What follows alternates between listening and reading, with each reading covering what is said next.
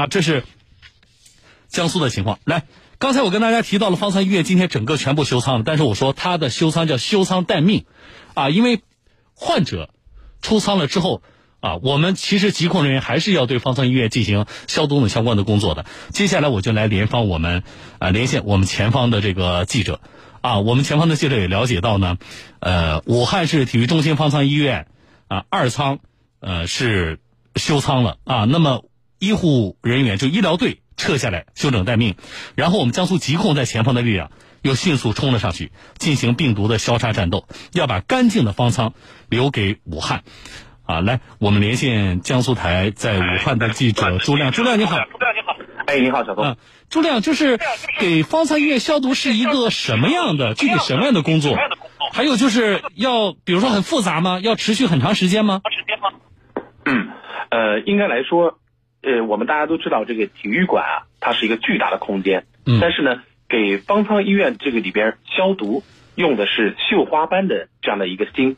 呃，体育场馆。它其实它的消毒要比普通的场所复杂的多。我们都知道，这个高空有几十米的高空，里边还盘踞着各样的各种各样的空调管道。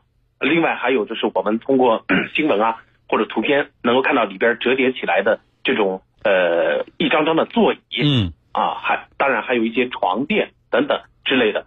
队员们他们用了这么一个比喻来形容他们的这个消毒，说他们就像一个排雷兵一样，嗯，排地雷一样，要上上下下。里里外外都要把它给清理个遍。那么刚才说到这个巨大的空间怎么办呢？嗯，巨大的空间就需要用这种喷雾器把空中的这个病毒给它消灭了。那大家在这个图片里面可能看到 还有一些床床垫啊，呃，包括座椅上的一些织物啊。那么这些消毒呢，它可能就需要用一些熏蒸、浸泡或者是暴晒这这样的一些物理。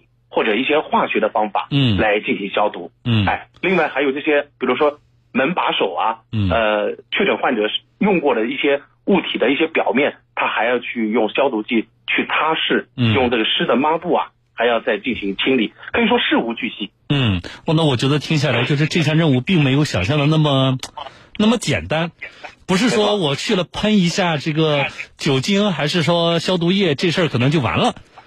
嗯啊，而且。呃，使用的方法，各种各样的方法还不一样。嗯，那也就是说，我们现在其实是呃在高兴。我刚才还跟大家说，我说好消息，所有的方舱医院都休舱了。但是这确实是个好消息。但是其实对于我们疾控人员来说，接下来这个任务还是非常艰巨的。嗯，很艰巨。啊，对他们呃，就基本上有的时候忙碌了五个小时。你想，他们有的时候身上还得背着几十斤重的药水桶，或者是手上拿着这个几十斤重的这种喷雾器。嗯，那么这个穿着防护服，在那么大的一个空间里边。呃，每个地方都要步行去够到，去去走到那儿去喷，所以五个小时下来，他们已经是呃浑身湿透了。嗯，真是，呃，挺不容易的。前方的工作真是真的是要事无巨细啊。那这是我们现阶段的周亮，我们的疾控人员啊，他们要做的这个事情。那么刚才我也其实也谈到了，我们谈到方舱医院休舱的时候，实际上叫休舱待命。就是这个不会，比如说方舱医院，我们疾控人员给你消毒完了之后，马上我们就可以作为体育馆来正常使用了吗？还是说，我理解待命是不是你还要保留方舱医院这个角色一段时间？啊，这个里面分为两部分。嗯，第一部分呢是针对消毒而言，消毒的话呢，它必须要呃经过封舱达到四十八个小时。嗯，另外呢，呃，消毒还有一个验收。嗯，呃，他们首先消毒前取样。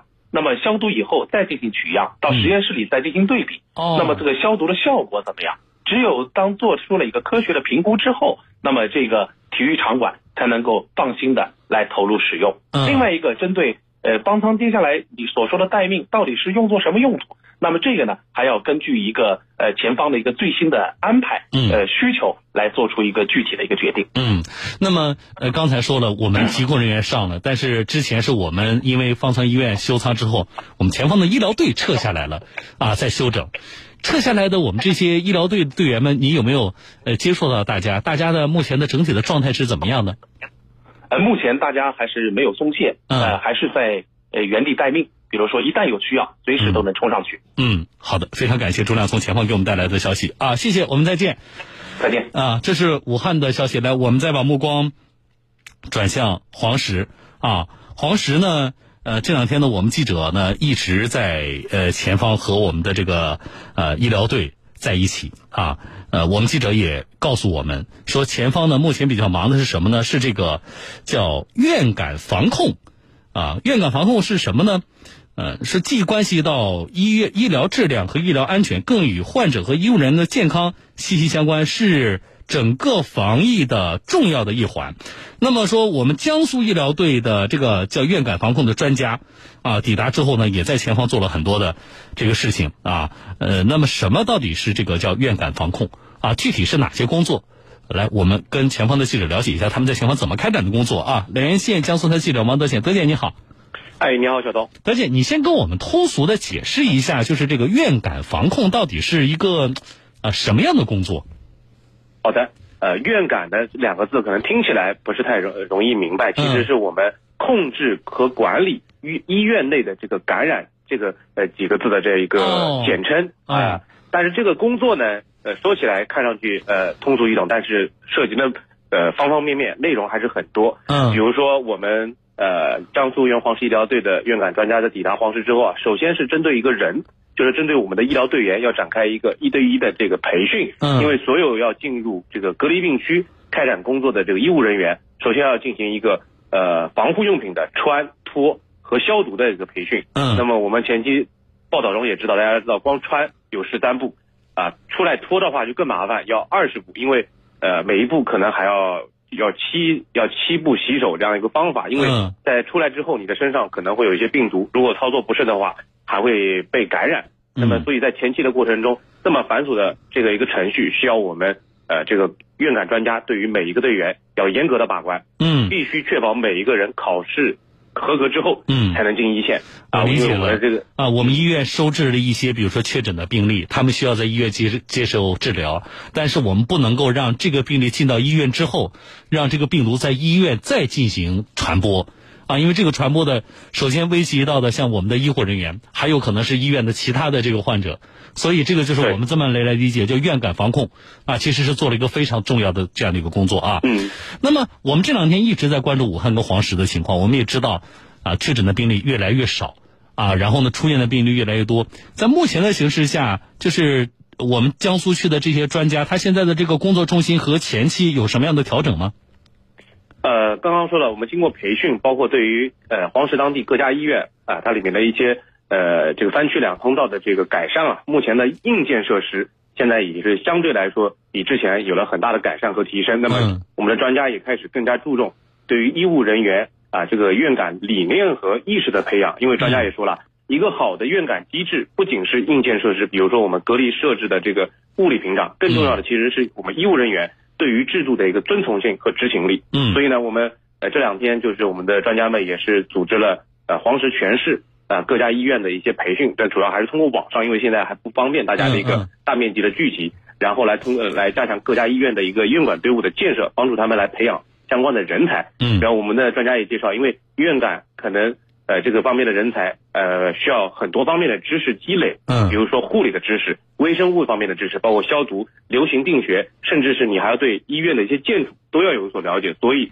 这个呃，这个人才的培养不是一日就可以促成的，但是还是我们要从呃现在开始做起。所以呢，我们最近像我们专家就呃拟了一个题库，就是里面包含了一百题的这个感控知识，还有四十题的这个新冠肺炎的这个感控方面的知识，嗯，啊，先通过一个。